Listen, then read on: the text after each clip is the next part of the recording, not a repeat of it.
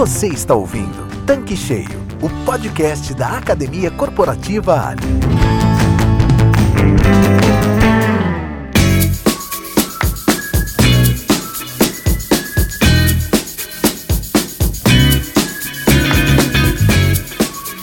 Olá, sejam muito bem-vindos aqui no nosso canal digital Tanque Cheio o podcast da Academia Corporativa Ali. Eu sou a Karen Rodrigues, a head da Universidade Corporativa da companhia. E hoje estamos iniciando o nosso episódio de forma diferente.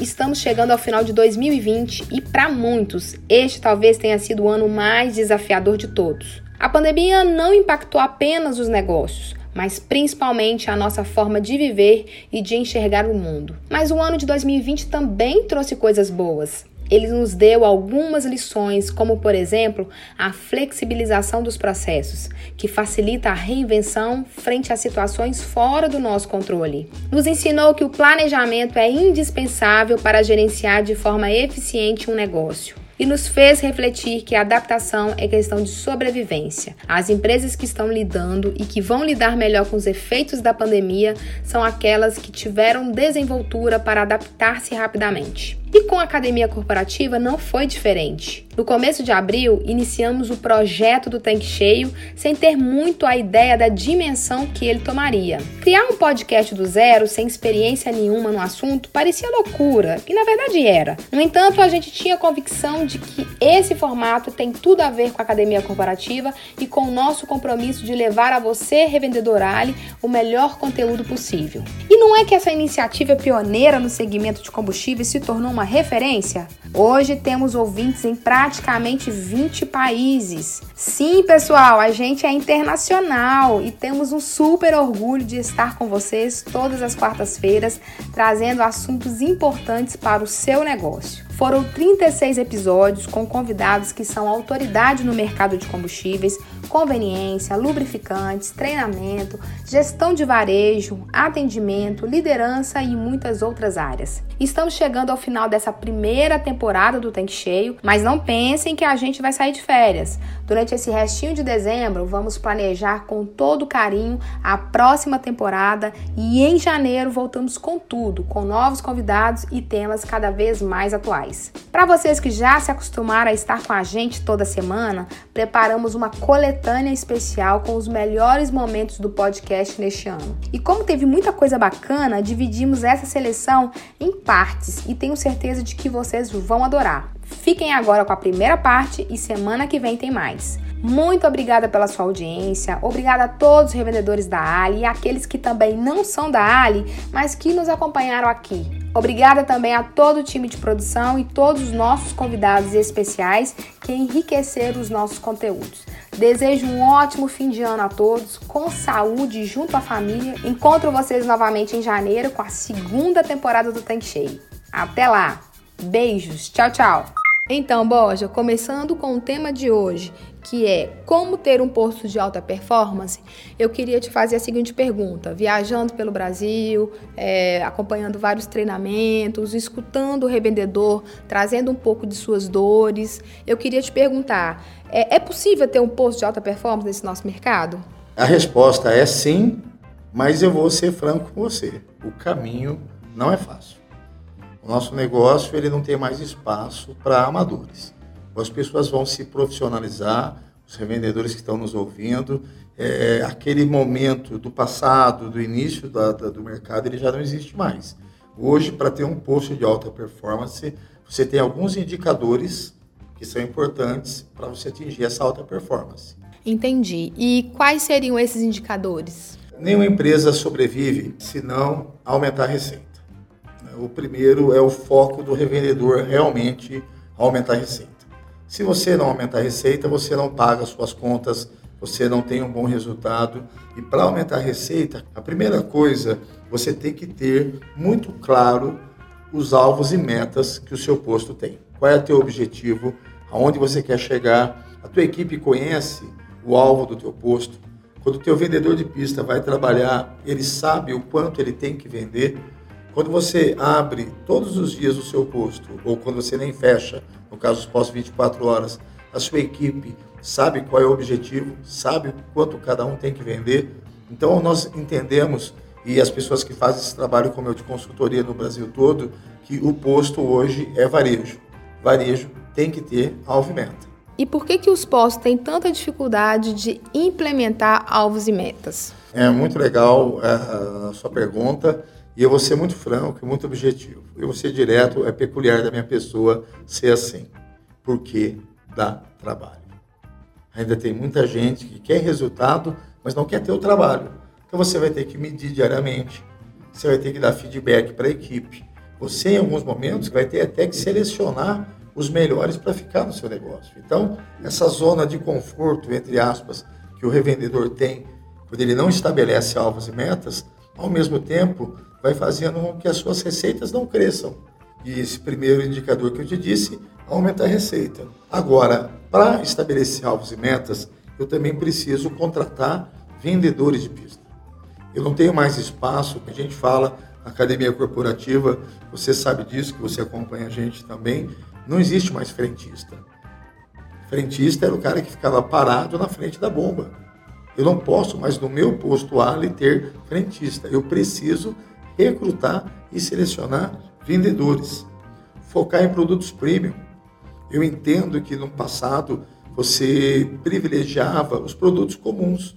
Hoje não, Karen. Hoje, os postos que vendem gasolina aditivada na Ali Plus acabam tendo um incremento de margem muito maior.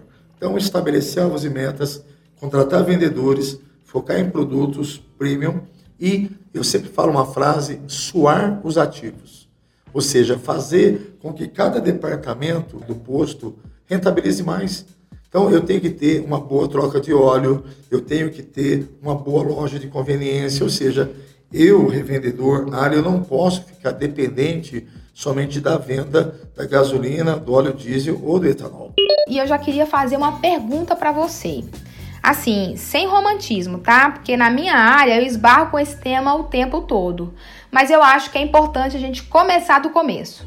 O que é liderança? O que é ser líder? E nesse momento de pandemia, como fica a liderança? Eu acho que é importante a gente sintetizar isso para a galera que está nos ouvindo. Bom, vamos lá, Karen. Sem romantismo direto ao ponto, ser líder é inspirar pessoas. Pode até ser que o inspirar pessoas soe um pouco romântico, mas não é não.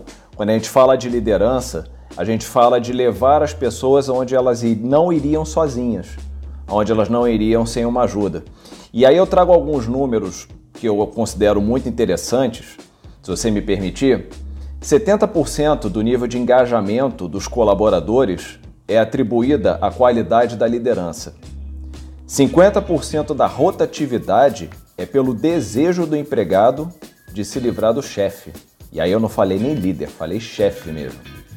30% dos trabalhadores se sentem compromissados a fazer um bom trabalho. O restante faz por fazer. E 20% está tão descontente que age de forma contraprodutiva para toda empresa. Isso foi uma pesquisa interessantíssima que saiu em 2019 e mostra o quanto é importante a presença, a atuação, o engajamento do líder, o quanto ele tem que ser inspirador, o quanto ele vai além das atribuições técnicas do cargo, o quanto ele vai além de apenas controlar números. Liderança é algo que faz toda a diferença no desempenho da empresa. Com os números que você apresentou, isso mostra que 20% das pessoas estão jogando contra, né? Então, a que você atribui a isso? Atribuir, dá para a gente atribuir a uma série de fatores.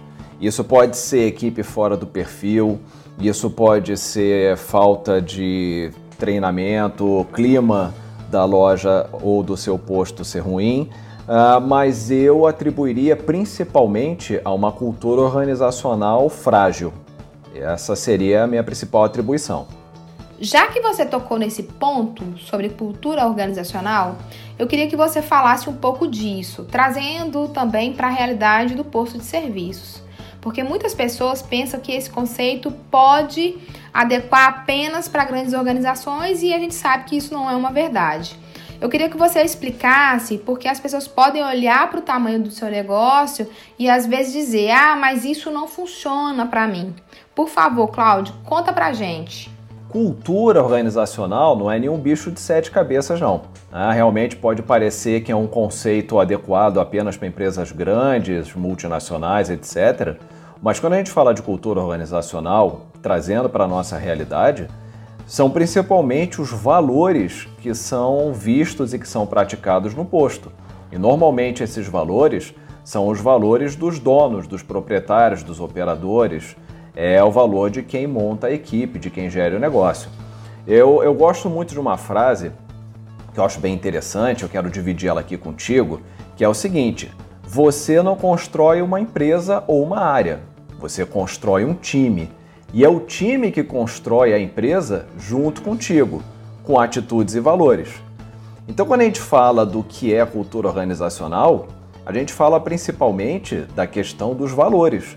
Quais são os valores que você tem, você líder, você que opera, você que é dono ou dona? Quais são os valores que você tem e como esses valores são refletidos no dia a dia da empresa, no dia a dia do posto, no dia a dia da loja? Ah, então, isso é uma reflexão muito importante que pouca gente faz, porque parece que quando a gente cria um negócio, quando a gente monta um negócio, a gente pode fazer o que der na telha. O negócio é meu, eu faço o que eu quiser, eu tomo a atitude que eu quiser. E a partir do momento que você monta um time, eu falei lá no início que liderar é inspirar pessoas, o time inspirado por você tende a repetir os seus valores. O time inspirado por você tende a repetir as suas atitudes.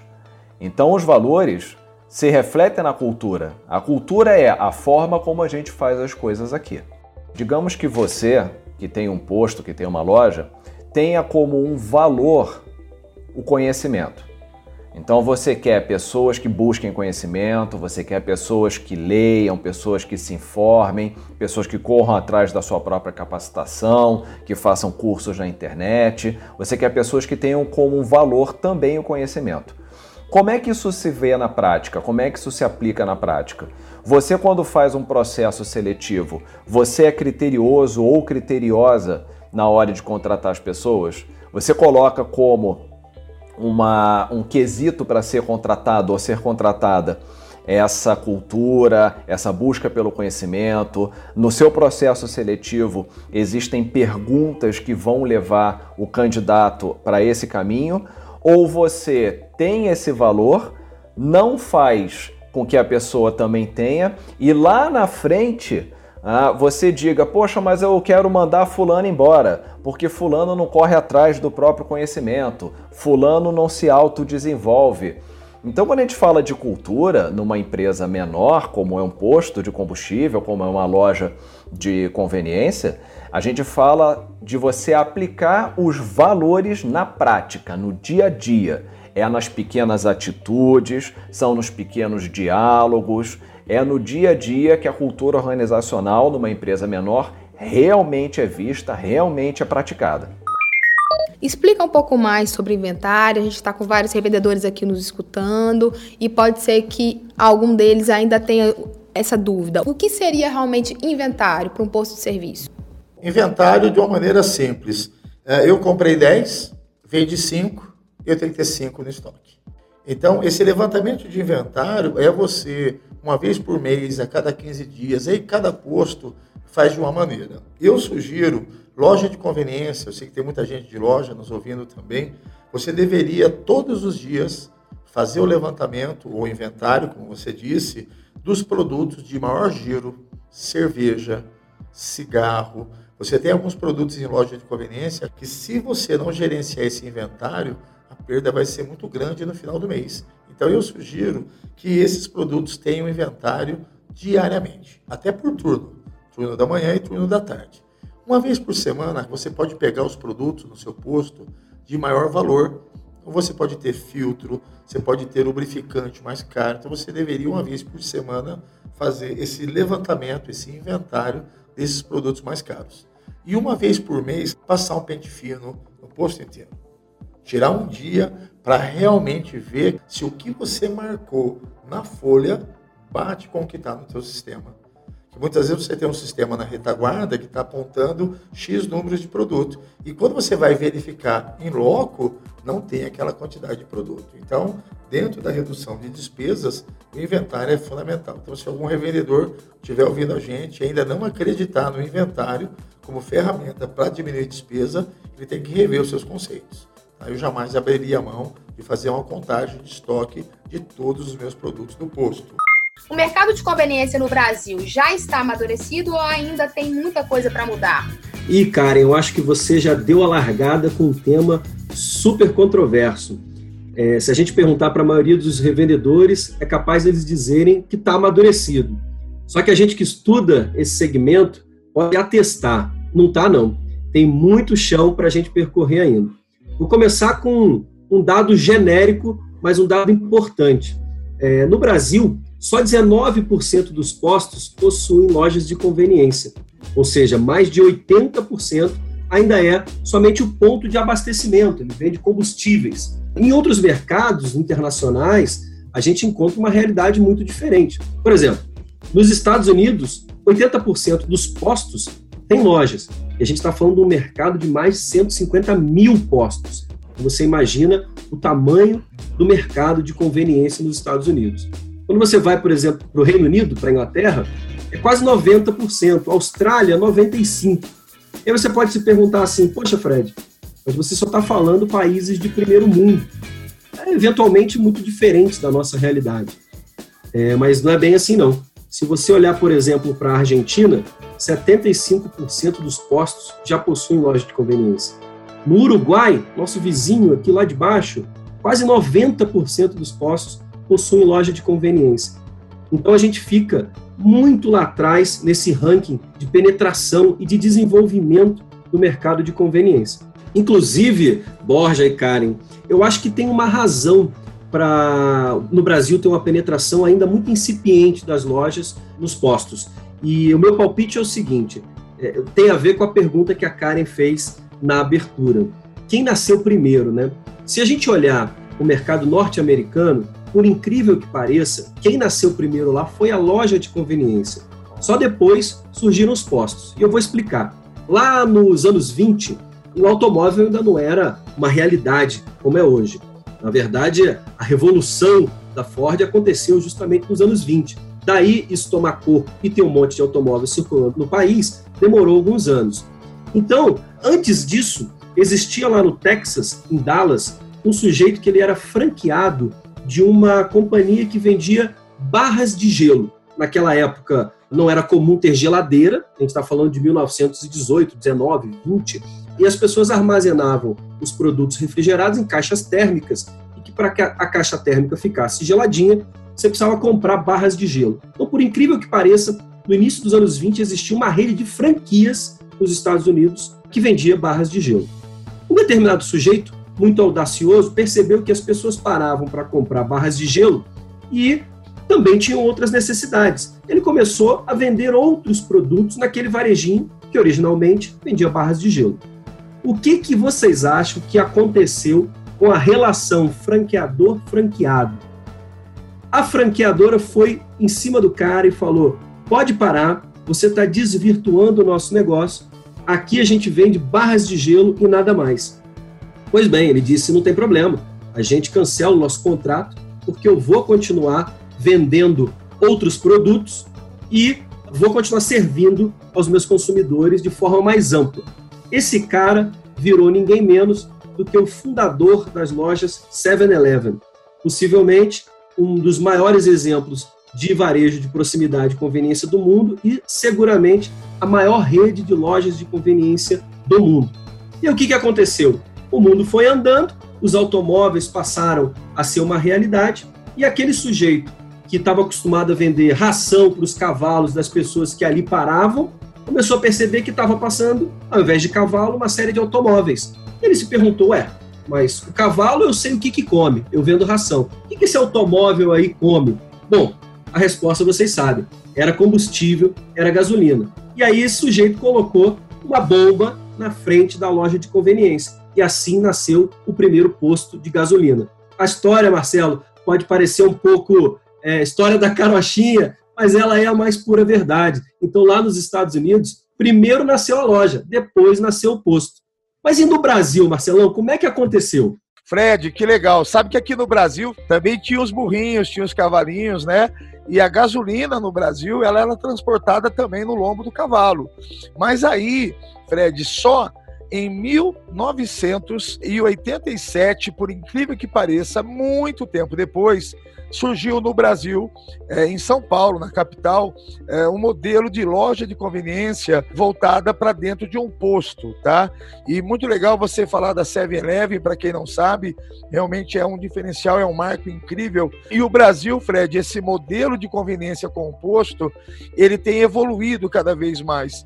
É, eu defendo em algumas palestras é, uma visão de que a loja não vai ser mais de conveniência, ou seja, é, não é ele encontrar algo que ele precisava, mas ele sair de casa disposto a encontrar algo. Tá? É um sanduíche natural, é um pão de queijo que só aquela loja faz, é um café expresso feito por um barista dentro de uma loja de conveniência, ou seja, a gente tem no Brasil realmente muito ainda a crescer e eu tenho certeza que os nossos ouvintes vão concordar que esse é o tipo de informação relevante que o nosso podcast traz, contextualizar a história, mas apontar caminhos para o futuro também.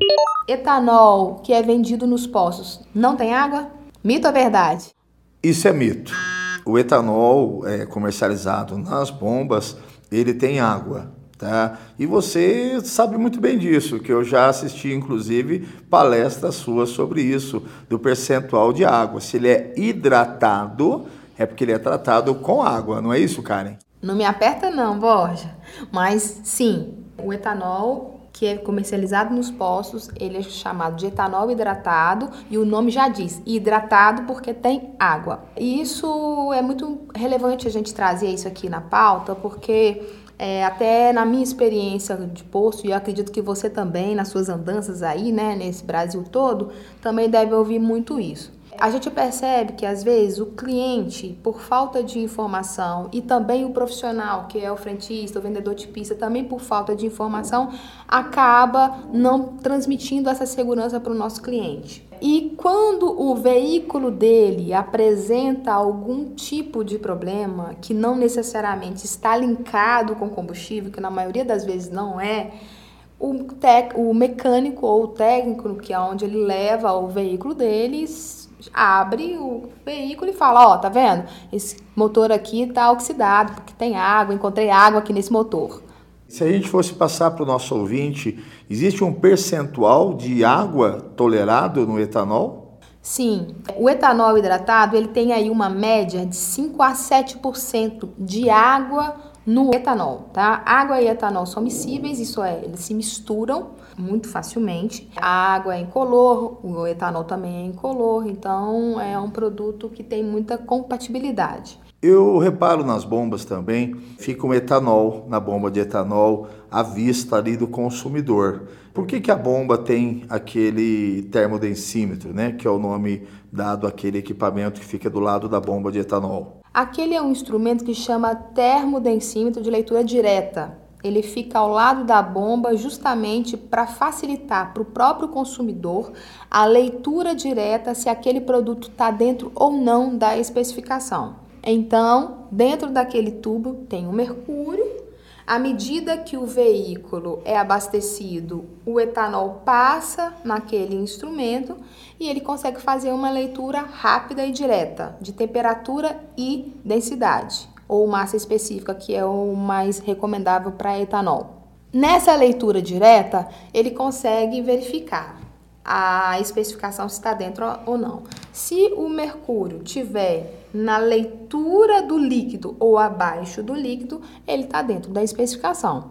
Se ele estiver acima do líquido, no nível, né, significa que ele está fora da especificação e aí o próprio consumidor já consegue identificar. Então, pelo que eu entendi, o próprio vendedor de pista pode fazer a análise do etanol, mostrando para o cliente se está conforme ou não. É bem simples, é isso mesmo? Isso mesmo. O frentista pode utilizar deste e-mail para mostrar para o cliente e também pode convidá-lo para fazer um teste de, de análise de combustível, seja ele qual for, é, mostrando outras informações técnicas também para o consumidor. Entendi. Então, recapitulando, é normal então o etanol ter água, é isso mesmo? Exatamente, porque essa água ela vem da cana de açúcar. Aqui no Brasil a gente extrai o etanol da cana de açúcar e essa água ela vem deste processo. À medida que vai sendo fermentado e que vai passando pelo processo bioquímico até chegar então no etanol, fica esse percentual de água.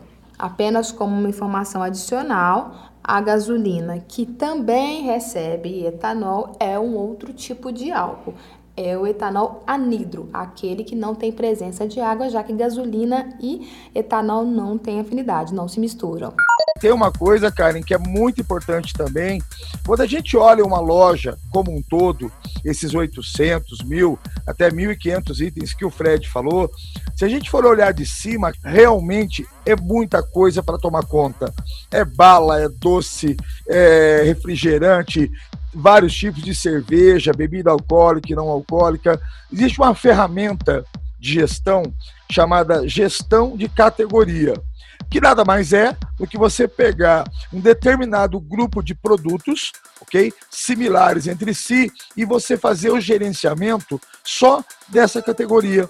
Eu vou dar alguns exemplos aqui. Quando você fala refrigerante, água, suco energético, você está falando de uma categoria bebidas não alcoólicas. Quando você fala de salgado, sanduíche, suco natural, café, você está falando de food service, que o Fred já comentou anteriormente também.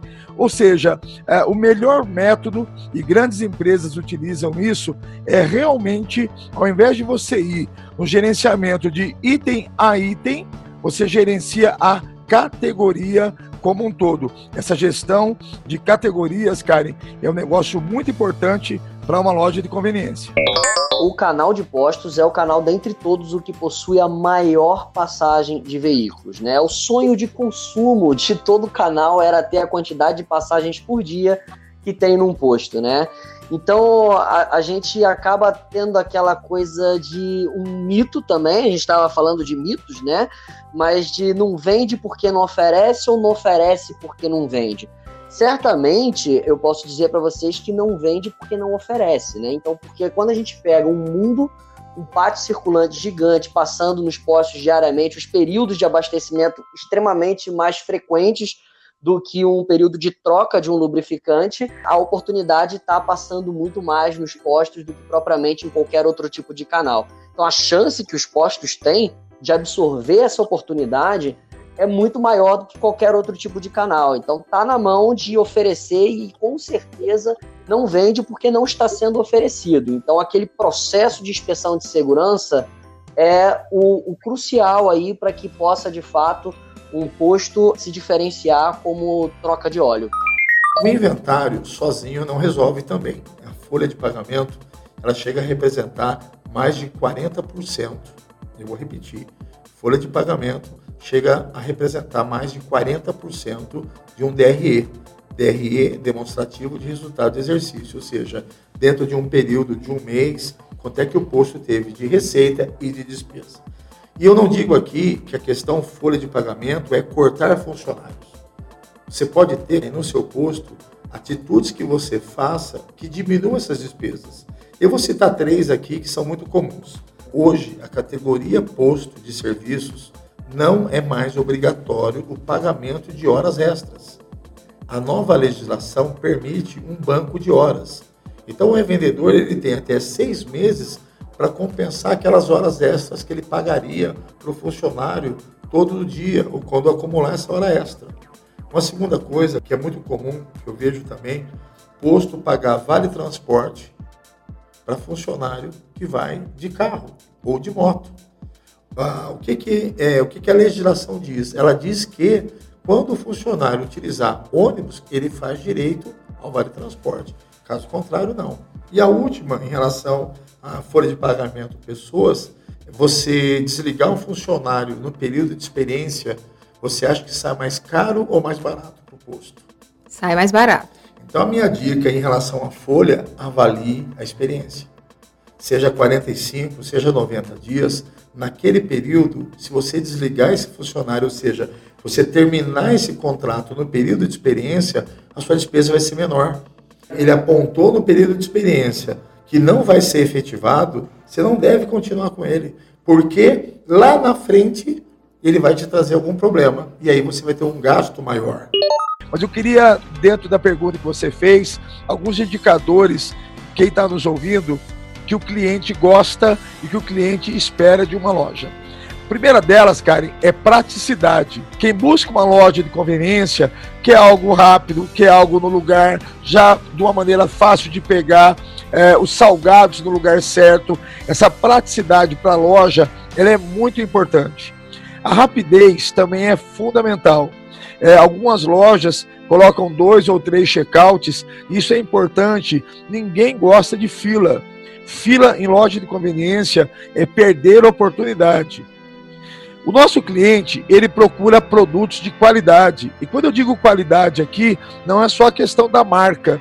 Nós falamos no bloco anterior, o nosso ouvinte deve se recordar da saudabilidade, dos produtos diferenciados. Isso é um produto de qualidade. Um local para relaxar, talvez, eu não sei se o nosso ouvinte se recorda ou não, não era muito comum na década de 90 até os anos 2000 você ter mesa e cadeira nas lojas. Isso é uma coisa quase que de alguns anos para cá. Então a pessoa precisa. Você imagina só uma moça que trabalhou o dia todo, trabalha de salto alto, e você deve saber que não deve ser fácil usar um salto alto, né? Mas aí ela vai para uma loja e ela tem que ficar de pé para fazer a sua refeição. Então as lojas adotaram um local para ele relaxar e o cliente valoriza muito isso, mesa, cadeira para ele poder relaxar. A questão segurança, ela é fundamental é uma loja bem iluminada, uma loja dentro de um ambiente seguro. E ambiente seguro, câmera de proteção, é, o cliente ele se sente acolhido naquela loja. Então, os grandes modelos aí que a gente conhece de varejo, a questão de segurança ela é fundamental. O cliente já disse para a gente também que ele quer variedade de produtos. Nós comentamos, se você se recorda aí, alguns minutos atrás, sobre a variedade de produtos. Então, o canal conveniência, só para reforçar, ele tem que ter uma variedade de produtos. Porque o cliente habitual, aquele que vai com frequência na loja duas ou três vezes por semana, chega uma hora, ele quer algo novo. Senão ele começa a achar que ele já viu tudo que tem na loja. Fala assim, não, aqui eu já comi de tudo, já bebi de tudo, então eu preciso ter essa variedade de produtos. O ambiente agradável, uma, um, uma sonorização boa, uma TV ligada num canal, de preferência um canal que fique passando propagandas da própria loja. Isso é fácil o nosso ouvinte preparar. Hoje você consegue, com um programa muito simples, ficar passando as promoções que a loja tem. E por fim, Karen, banheiro limpo. Eu sei que Alguém que está ah, mas é difícil manter o banheiro limpo. É fundamental. É, há uma tendência muito moderna hoje dos postos não terem mais o banheiro externo. O Fred deve já estar tá vendo isso também. Nós estamos trazendo, Fred, o banheiro para dentro da loja. Com qual intenção? A pessoa entrar na loja e a partir do momento que ela entra na loja para usar o banheiro, ela tem todo um caminho a fazer, passando pelas gôndolas, pelas geladeiras e a oportunidade de vender mais.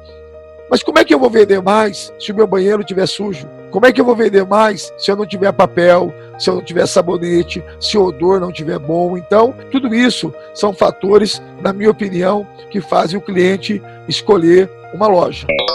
E a terceira revolução foi a, ter a revolução digital, que ela também é chamada né, de revolução do computador. Aí você deve estar pensando, puxa, mas aí a revolução do computador, a gente realmente, a revolução digital terceira, né? Ela continuou com o pensamento linear? Sim, porque nessa época, principalmente, o foco era muito na burocracia, nos processos, muito voltado para a eficiência. Por que, que isso era possível? Né, que a gente tinha esse pensamento linear. Até porque tudo era muito previsível. A gente já falou ali anteriormente isso, a mudança que a gente vem passando agora é muito rápida, mas antes não, as mudanças eram muito lentas. Então, para um dono de negócio pensar no seu negócio a longo prazo, estava ok. Tudo era muito previsível, tudo muito linear. Mas aí com a chamada quarta revolução industrial, aí nós entramos aí no mundo em rede da interconectividade. Quem aqui, quem, qual ouvinte aqui que consegue viver hoje em dia sem estar conectado, hiperconectado. Você tem um computador, você tem uma série de sites para você pesquisar, você tem as redes sociais que você fala hoje com um número de pessoas muito grande, você consegue se conectar com pessoas do mundo inteiro. Né? Isso tudo foi provocado aí pelos novos avanços tecnológicos. Aí eu estou dizendo, é, 5G, 4G, tecnologia aí voltada à inteligência artificial, e cada vez mais aí as novas tecnologias vão proporcionando né, mais interconectividade, mais conectividade. E aí o mundo se tornou mais complexo, que era muito previsível, como eu também já falei, tornou tudo muito imprevisível. E para a gente resolver os problemas hoje que surgem no nosso negócio, que os problemas são complexos mediante esse mundo complexo, é necessário o trabalho colaborativo. Vamos lá, vamos tangibilizar isso para o nosso negócio, né? É, o revendedor. Antes ele podia sentar no escritório dele, na cadeirinha dele lá, na mesinha dele, com papel e com lápis, ou até mesmo com computador. E ele podia planejar, ele podia tomar as decisões, porque tudo era muito previsível. Ele tinha todas as informações nas mãos. Mas, de repente, com esse mundo complexo, os problemas se tornaram também complexos, faz necessário hoje, muito necessário, o trabalho colaborativo para a gente tomar as decisões. E aí vamos para o nosso negócio, né? continuando no nosso negócio. Então, o revendedor hoje, ele para tomar uma boa decisão, ele precisa escutar, ele precisa conversar muito com o gerente comercial área, ele precisa conversar com o gerente de posto, ele precisa ouvir o chefe de pista, ele precisa ouvir principalmente também o frentista, que está no dia a dia ali no posto, ouvindo o cliente e também conversar com o cliente. Então, Hoje a gente sai de uma sociedade muito linear, muito previsível, muito burocrática, para a gente está entrando cada vez mais numa sociedade complexa, onde existe da gente, principalmente do dono do negócio, um gestor, de um líder, o foco aí no trabalho colaborativo. Cláudio, assim, ouvindo você dizer, parece que o fator chave do marketing de vizinhança é o aconchego, quer dizer, estar mais próximo desse cliente que está ao nosso redor. Seria isso? Sim, o aconchego é um fator chave, mas ele vem depois de um profundo conhecimento de quem é o teu cliente no teu entorno. O que, que acontece hoje? O varejo se tornou muito impessoal. Então eu acho que os nossos ouvintes aqui talvez compartilhem conosco de várias experiências em que foram a algum determinado varejo, consumir o que quer que seja, fazer um lanche, comprar uma roupa, um sapato, enfim, ah, normalmente comprar um pão, tomar um café, e foram atendidos de uma forma desinteressada, de uma forma fria, de uma forma pouco aconchegante. E quando a gente, quando eu me remeti ao varejo de antigamente, eu falei justamente desse aconchego que existia porque se conhecia profundamente as pessoas. Ah, então não é porque nós crescemos de volume, não é porque nós crescemos de tamanho que nós vamos perder justamente essa característica gostosa do varejo, que é você ter o convívio no dia a dia, que é você chamar o teu cliente pelo nome, que é você conhecer o seu cliente, que é você ter uma intimidade, claro, uma proximidade controlada com esse cliente, que é você surpreender esse cliente, conversar com ele no dia a dia. Tudo isso só acontece quando você profundamente conhece o perfil desse cliente. E, e aí você talvez me pergunte, Karen, por que, que isso acontece? Porque hoje, com o aumento do volume dos negócios, muitos gestores estão muito focados em controles, em planilhas, em eh, gerir o seu negócio e esqueceram que a verdadeira essência do seu negócio é o cliente que está ali no seu salão de vendas qualquer que seja o seu produto. É o cliente que escolheu estar tá ali, é o cliente que escolheu vir comprar contigo, que trava um contato diário com a tua equipe e que tem que ser bem recebido por você, pelo seu time, de forma calorosa, de forma individualizada. Então, o marketing de vizinhança funciona quando você tem, em primeiro lugar, um profundo conhecimento do perfil de quem é esse teu cliente. Manutenção do posto é uma coisa importante também. Eu brinco assim, tem muito revendedor que gerencia a miséria. E gerenciar a miséria é a pior coisa que possa acontecer. Você pode dar alguns exemplos de que manutenções seriam essas no posto e que ele está administrando essa miséria? Posso sim. Eu conheço um amigo meu, um revendedor do interior de São Paulo, e ele faz assim: tem uma lâmpada queimada, e eu fui no posto dele e falei, troca aquela lâmpada. Ele falou, não, Borja, eu vou esperar queimar duas, que eu gasto de uma vez só. Isso é gerenciar a miséria. Um outro exemplo clássico de manutenção, que é gerenciamento de miséria também, o bico de abastecimento. Um bico, ele pode durar de um ano a um ano e meio. Só que quando passa esse tempo, não adianta ficar amarrando araminho, não adianta ficar colocando borrachinha. Esse bico pode causar um derrame. Você imagina o estrago que um posto possa ter porque derramou combustível ou no carro do cliente ou ali na pista de abastecimento. É um risco para o negócio e para a segurança também. Então, a manutenção, quando eu falo de gerenciar miséria, tem que consertar, conserta. Não fica deixando para depois. E esse, essa despesa vai ficar maior. Eu uso na minha consultoria a seguinte, a seguinte raciocínio do fluxo de manutenção. Manter custa X. Refazer custa 3X. A manutenção preventiva, ela custa muito menos do que a corretiva. E por fim, dentro de diminuir despesas, a conciliação de cartões. Eu não imaginava que eu iria viver, eu estou há quase 25 anos nesse negócio, para presenciar posto tendo crédito com administradora de cartão de crédito.